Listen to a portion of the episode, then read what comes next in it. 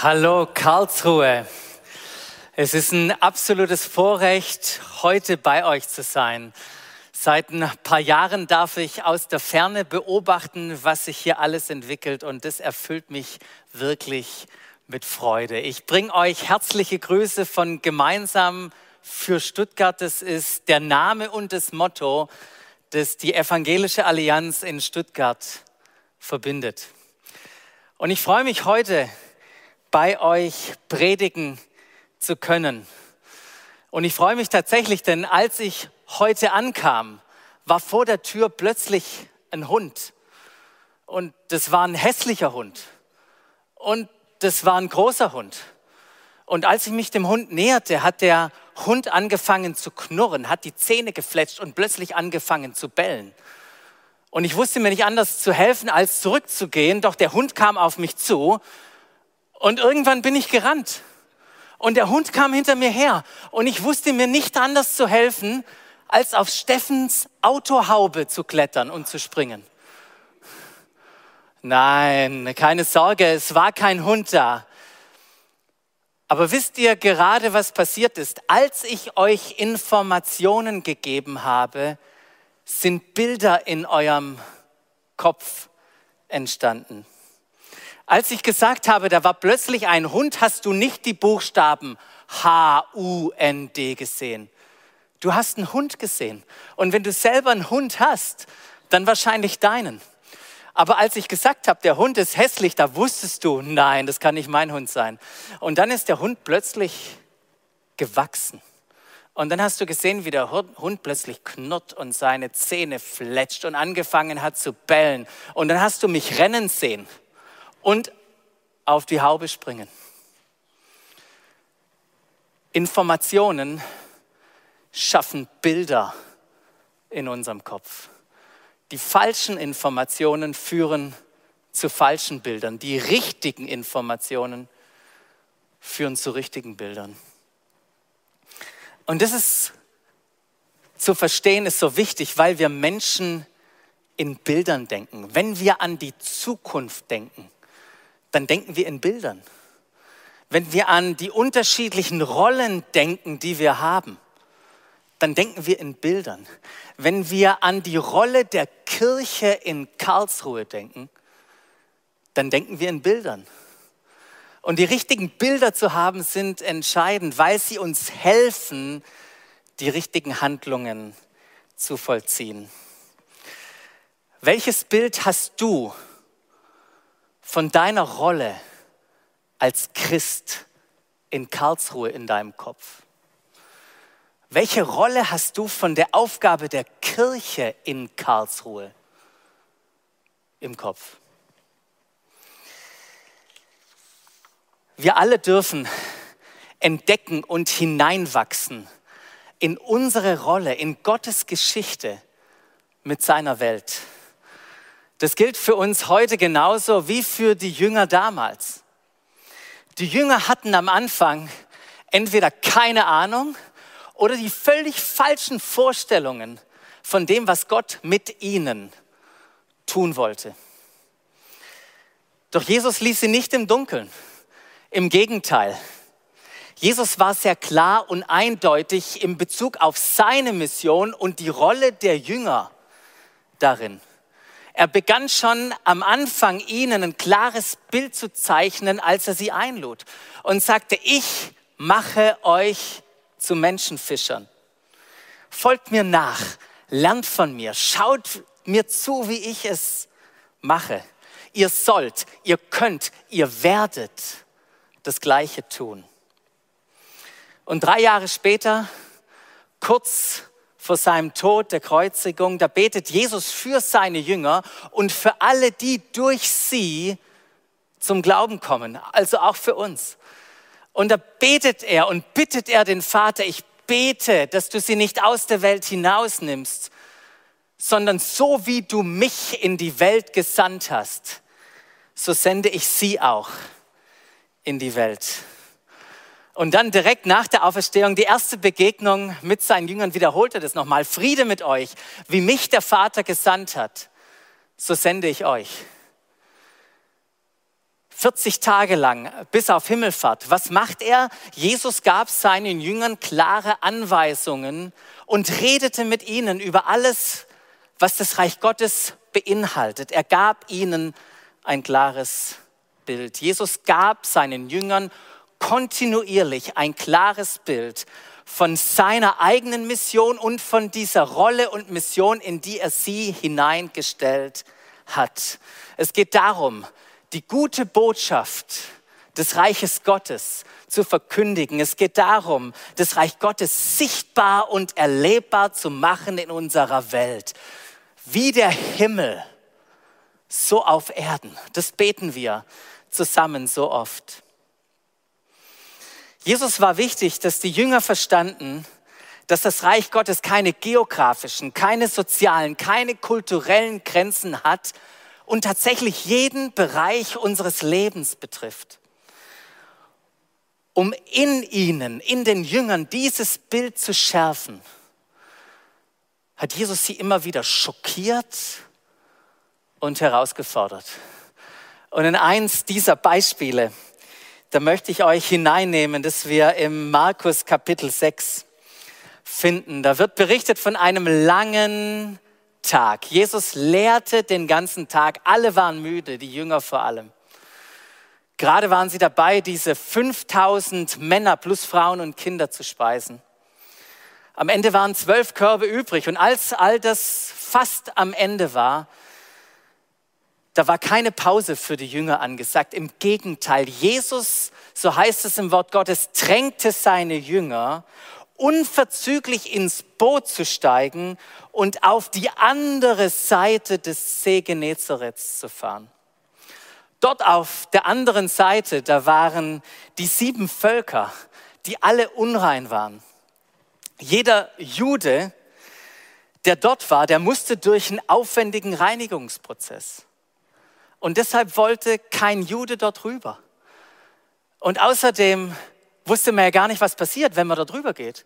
Es wurden schlimme Geschichten von dort drüben erzählt. Doch es war nicht das erste Mal, dass Jesus sie aufforderte, mit ihm dort rüber zu fahren, auf die andere Seite. Wir lesen in Markus 4, wie Jesus seine Jünger eines Abends aufforderte, auf die andere Seite zu fahren. Die Jünger wollten dort überhaupt nicht hin. Warum auch? Und dann, als sie auf dem Weg dort rüber waren im Boot, legte sich Jesus auch noch schlafen. Und während Jesus schlief, kam der Wind und die Wellen fingen an und es kam ein Sturm auf. Und die Jünger schauten sich an und sagen, das haben wir jetzt davon. Warum um alles in der Welt machen wir uns auf auf die andere Seite? Und sie hatten so eine Panik, dass sie am Ende Jesus weckten und ihn förmlich anschrien und sagten, Jesus, warum tust du das mit uns? Willst du, dass wir umkommen? Warum möchtest du uns auf die andere Seite bringen? Und mit einem Wort stillte Jesus den Sturm. Auf der anderen Seite angekommen war niemand, bis auf einen von Dämonen besessenen Mann, der dort in den Grabhöhlen lebt. Und Jesus sagte zu den Jüngern, das ist unser Mann. Kannst du die Jünger vorstellen? Was ist das für ein schlimmer Tag? Wir hatten so einen Trip über den See und jetzt auch noch diese Person, jetzt auch noch das. Jesus befreite den Besessenen. Die Dämonen gingen in die Schweine, die Schweine mussten dran glauben und plötzlich war die Aufmerksamkeit der ganzen Leute dort da und die Leute kamen hergeeilt und sie bedrängten, drängten Jesus und seine Jünger endlich hier zu verschwinden. Die Jünger waren dankbar. Meint, sie wollten hier gar nicht sein. Der einzige, der voller Freude und Dankbarkeit war, dass Jesus hier war, war der Befreite von den Dämonen. Und er wollte jetzt mit Jesus mitgehen. Und es ist so schade für ihn, weil Jesus sagte, nee, ich nehme dich nicht mit, du sollst da bleiben. Erzähle allen Leuten, was mit dir passiert ist. Und dann machten sich die Jünger mit Jesus wieder auf. Endlich waren sie auf ihrer Seite, auf der galiläischen Seite. Und dort kamen die Menschen zusammen. Dort hat man sich über sie gefreut. Dort haben sie Wunder erlebt. Und sie waren mitten dabei, wie Jesus die Menschen, 5000 Menschen speist. Und als sie fast fertig waren, kommt Jesus zu ihnen und sagt, hey Jungs, wisst ihr was? Lasst uns rüber auf die andere Seite fahren. Und sie sagen, was? Was sollen wir auf die andere Seite fahren? Da kommen wir doch gerade her. Jesus, die haben uns weggejagt und jetzt möchtest du, dass wir wieder rüberfahren? Ja, genau. Und dann erwähnt Jesus noch ein kleines Detail. Ihr fahrt rüber, aber dieses Mal komme ich nicht mit. Und könnt ihr euch vorstellen, die Jünger sind allein im Boot, fahren auf die andere Seite, es ist dunkel und plötzlich merken sie, wie der Wind wieder Fahrt aufnimmt. Kannst du dir vorstellen, was sie miteinander gesprochen haben? Und Jesus war nicht da. Wo war Jesus? Er war am Berg und hatte sein Auge auf sie gerichtet. Und irgendwann hat Jesus die Entscheidung getroffen, jetzt macht er sich auch auf die andere Seite. Er nimmt die Abkürzung Wer Jesus ist, der geht über den See. Petrus merkt es, will aus dem Boot steigen, steigt aus dem Boot. Die meisten von uns kennen die Geschichte. Als sie auf der anderen Seite wieder ankamen, da verbreitete sich die Nachricht wie ein Lauffeuer. Der Mann, der den Besessenen befreit hat, ist wieder hier. 4000 Menschen kamen zusammen. Jesus lehrte den ganzen Tag. Er heilte den ganzen Tag. Und wisst ihr was? Am Ende des Tages, da waren die Leute hungrig. Und was hat Jesus gemacht? Und seine Jünger, sie gaben diesen 4000 Menschen zu essen und es blieben sieben Körbe übrig. Das Wunder auf der einen Seite wiederholt es sich auf der anderen Seite.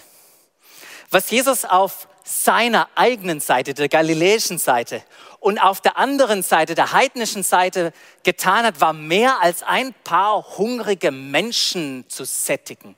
Was Jesus hier tat, war ein prophetisches Zeichen zu geben. Das, was Jesus hier seinen Jüngern und uns verdeutlichen möchte, war, ich bin das Brot des Lebens und ich bin für alle gekommen. Für die zwölf Stämme Israels, die zwölf Körbe voll, aber auch für die sieben Völker, für die Heiden, die sieben Völker, äh, die sieben Körbe voll. Meine Mission, mein Reich, mein Wirken in dieser Welt ist für alle da meine Gegenwart, die Gottes, äh, Gegenwart Gottes soll überall erlebbar sein.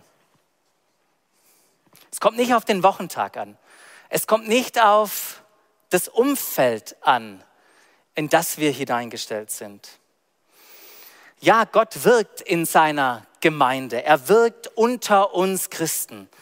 Aber er wirkt genauso auch im Unternehmen in der Schule, in deiner Praxis, in der Politik, wo immer dich Gott auch hineingestellt hat. Das wirkt er. Und ich erinnere mich noch an eine persönliche Situation bei meinem ersten, an meinem ersten Arbeitsplatz, als wäre das gestern gewesen. Meine Kollegin, sie klagte über starke Kopfschmerzen und wir waren im Kontext absolut ungestört. Und die einzige Frage, die ich mir traute zu stellen, war, ob sie eine Kopfschmerztablette hat. Auf der einen Seite, als Jugendleiter, habe ich gebetet im Kontext von der Gemeinde für alles Mögliche, Selbstverheilung. Hier auf der anderen Seite habe ich gemerkt, wie mich irgendetwas zurückhält. Und dieses Erlebnis, das hilft mir bis heute, wenn ich mich immer wieder daran erinnere, es hilft mir bis heute, meinen eigenen Dualismus immer wieder zu überwinden und mir klar zu machen, mich daran zu erinnern, dass Gott überall mit seiner Gegenwart wirken möchte. Wie es praktisch aussehen kann, dass die Gegenwart Gottes, der Himmel auf Erden, an einem Ort spürbar und erlebbar sein kann. Das hat Jesus seinen Jüngern hautnah vorgelebt. Wir können an Jesus drei Dimensionen seiner Gegenwart, der Gegenwart Gottes erkennen. Die erste Dimension der Gegenwart Gottes ist seine mitfühlende Präsenz. Jesus war innerlich bewegt auf beiden Seiten. Er sah die Menschen an und er wusste, das sind Schafe, die keine Hirten haben, das sind Kranke, die keinen Arzt haben. Gott weiß genau, wie es in Karlsruhe aussieht. Er kennt jeden einzelnen Menschen in dieser Stadt. Er weiß genau, wie weit weg die Menschen von ihm sind. Er ist sich der Schmerzen bewusst, die Menschen in Karlsruhe durchleben aufgrund von Beziehungsbrüchen, Einsamkeit, Abhängigkeiten und so weiter. Und er weiß, was in den unterschiedlichen Bereichen nicht im Einklang mit seinen Vorstellungen steht und Zerbrochenheit vorherrscht. Bitte denk einmal kurz über deine Familie, deine Nachbarschaft und deine Arbeit nach. Wie nötig ist da die Gegenwart Gottes? Wie nötig ist dort die Gegenwart Gottes? Und was macht deine Antwort darauf mit dir persönlich? Bei allem ist das, was uns antreibt, die Liebe Christi. Es geht um das Herz Gottes, um seine mitfühlende Präsenz. Die zweite Dimension der Gegenwart Gottes ist seine dienende Präsenz. In Jesus war kein Hauch von Stolz oder Ich-Bezogenheit zu erkennen. Er hat Menschen wie diesen Besessenen nicht verurteilt. Er hat Demut und Hingabe gezeigt. Als Jesus seine Jünger zur ersten Missionsreise aussendet, das sagt er ihnen zu, ich sende euch wie Lämmer unter Wölfe. Wenn ich ein Jünger gewesen wäre, ich hätte vermutlich meine Hand gehoben und vorgeschlagen, können wir das nicht andersrum machen? Wie Wölfe unter Lämmer? Doch Jesus wusste, dass er uns sendet in einen Kontext, wo andere Werte gelebt werden, als die Werte, die wir hineinbringen, die Werte des Reiches Gottes. Denn da, wo Hass ist, da kommen wir mit Liebe. Wir begegnen der Gleichgültigkeit mit Mitgefühl. Wir begegnen dem Stolz mit Demut. Wir begegnen der Habgier mit Großzügigkeit. Und überall dort, wo Verbitterung da ist, da kommen wir mit Vergebung. Leider reagieren wir als Christen doch oft in der gleichen Haltung, mit der wir behandelt werden, nur dass wir noch drei Bibelstellen dazu packen. Aber lasst uns wirklich in diesem gegengesetzten Geist leben. Jan ist ein Unternehmer in unserer Gemeinde und der wurde von einer seiner Mitarbeiterinnen massiv finanziell betrogen.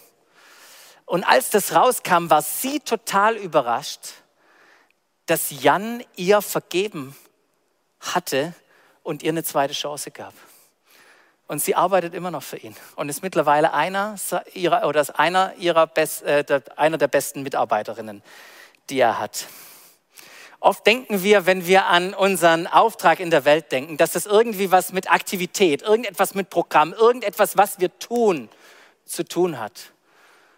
Oft vergessen wir, dass wir die einzige Bibel sind, die die Menschen jemals vielleicht lesen werden. Lasst uns den Charakter Christi, sein Wesen, durch diese dienende Präsenz sichtbar und erlebbar machen. Und die dritte und letzte Dimension der Gegenwart Gottes ist die fruchtbringende Präsenz. Überall, wo Jesus war, hat sich Glaube, Liebe und Hoffnung entfaltet.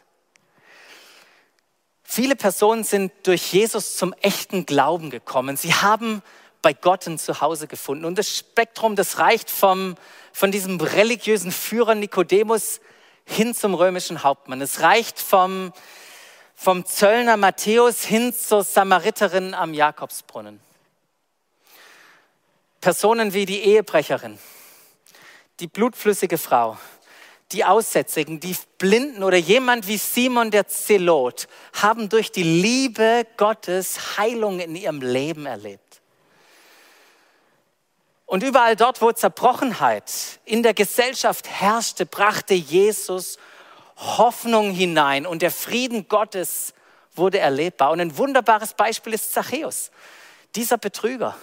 Doch als er die Gnade Gottes in seinem Leben erlebt hat, da hat er angefangen, großzügig zu geben. Er hat angefangen, die Werte des Reiches Gottes hineinzutragen in das Finanzamt. Was für ein Wunder.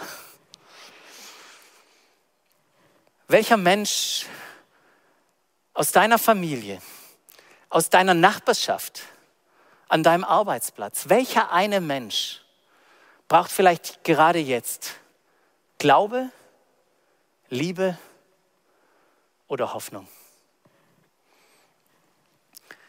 Die gute Nachricht ist, dass Jesus nicht aufgehört hat zu wirken. Er wirkt immer noch.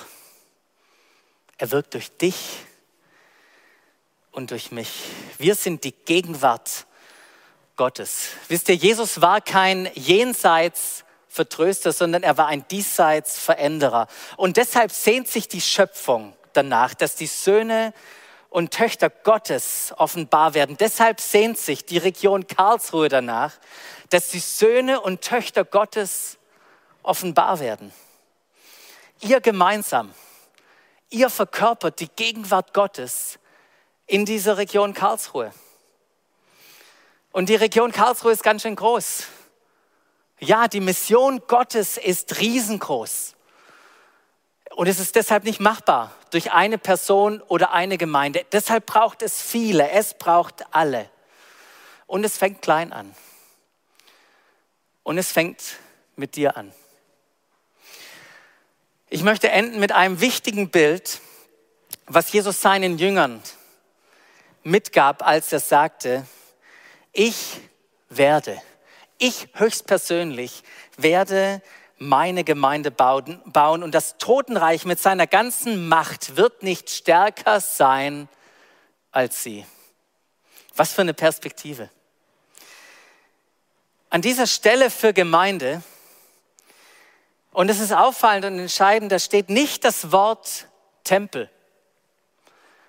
Da steht auch nicht das Wort Synagoge, obwohl Jesus beides kannte und er beides liebte. Für Gemeinde steht hier das griechische Wort Ekklesia.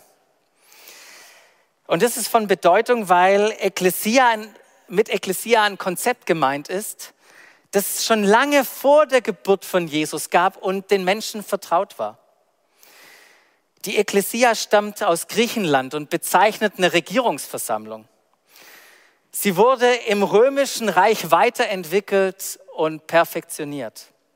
Wenn die Römer ein Gebiet eroberten, bauten sie ihren dauerhaften Einfluss, den Pax Romana, den Frieden Roms aus, indem sie eine kleine Gruppe von römischen Bürgern in ein Gebiet sandte, in die Städte sandte und diese römische Gruppe haben die Menschen dort mit der Sprache, mit den Wesensarten, mit dem Lifestyle von Rom vertraut gemacht, so lange, bis die Menschen angefangen haben, so zu reden und so zu handeln und sich so zu verhalten wie die Römer.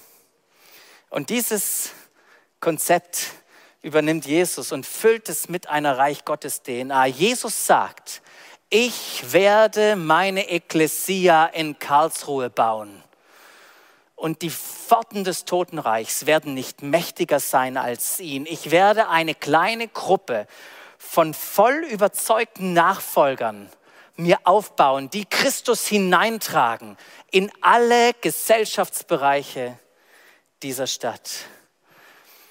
Jesus sagt, als Bürger des Himmels sende ich euch nach Karlsruhe jeden Einzelnen. Zeigt den Menschen, zeigt dieser Stadt mein Herz, meinen Charakter und bringt Glaube, Liebe und Hoffnung in diese Stadt. Gott hat ein wunderbares Bild für Karlsruhe und ich segne euch damit mit Freude, dieses Bild zu entdecken und mit der Erwartung, dass Gott durch euch handelt. Amen.